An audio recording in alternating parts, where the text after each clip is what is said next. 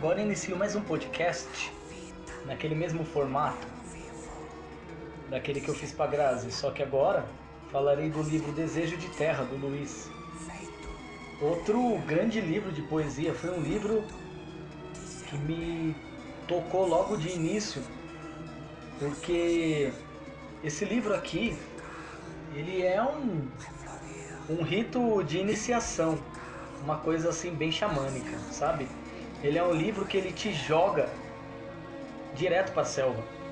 O eu lírico, ele não te convida para entrar naquele mundo. Ele simplesmente te joga. Então, quando lemos os dois primeiros poemas, através dos sonhos, sambamos cegos. As raízes rugem, anunciando o sol. Uma flor me abriu no meio, e eu quero seu mistério. Venho das chamas anunciar a pressa em ser a presa que nunca se encerra. Isso aqui é um convite. Quer dizer, não é um convite isso aqui, é uma iniciação. Esses versos eles nos jogam nesse ambiente. É um ambiente selvagem. Nós estamos no meio da selva, no meio da tempestade. Dá para ouvir o barulho dos animais. De repente nós vemos os animais, o barulho da da água, do vento, tudo aí é, é vida. Nós estamos num mundo selvagem ao qual a gente não tem ideia do que seja, mas é um mundo surpreendente. Ainda mais surpreendente foi o fato que me intrigou um dos poemas e que justifica a escolha da música de fundo Se perca em Krishnanda. Enlouqueça neste samba de verão, onde a menina dança, antecipando as araucárias. Fui pesquisar o que era Krishnanda, não conhecia. Um álbum excelente do Pedro Santos. Ali tem tudo.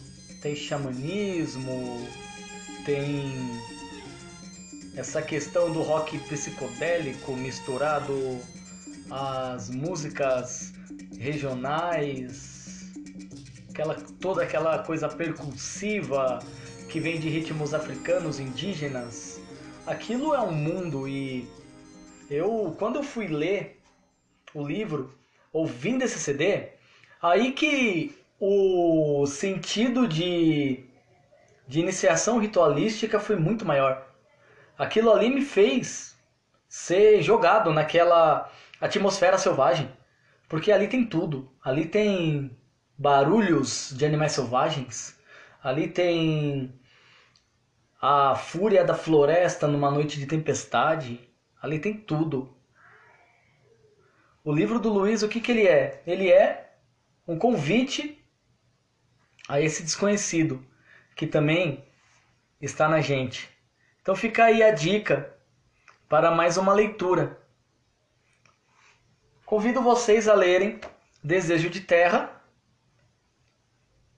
do Luiz, uma parceria aí com a editora Patois e com a editora Primata. Vale muito a pena a imersão nessa selva lírica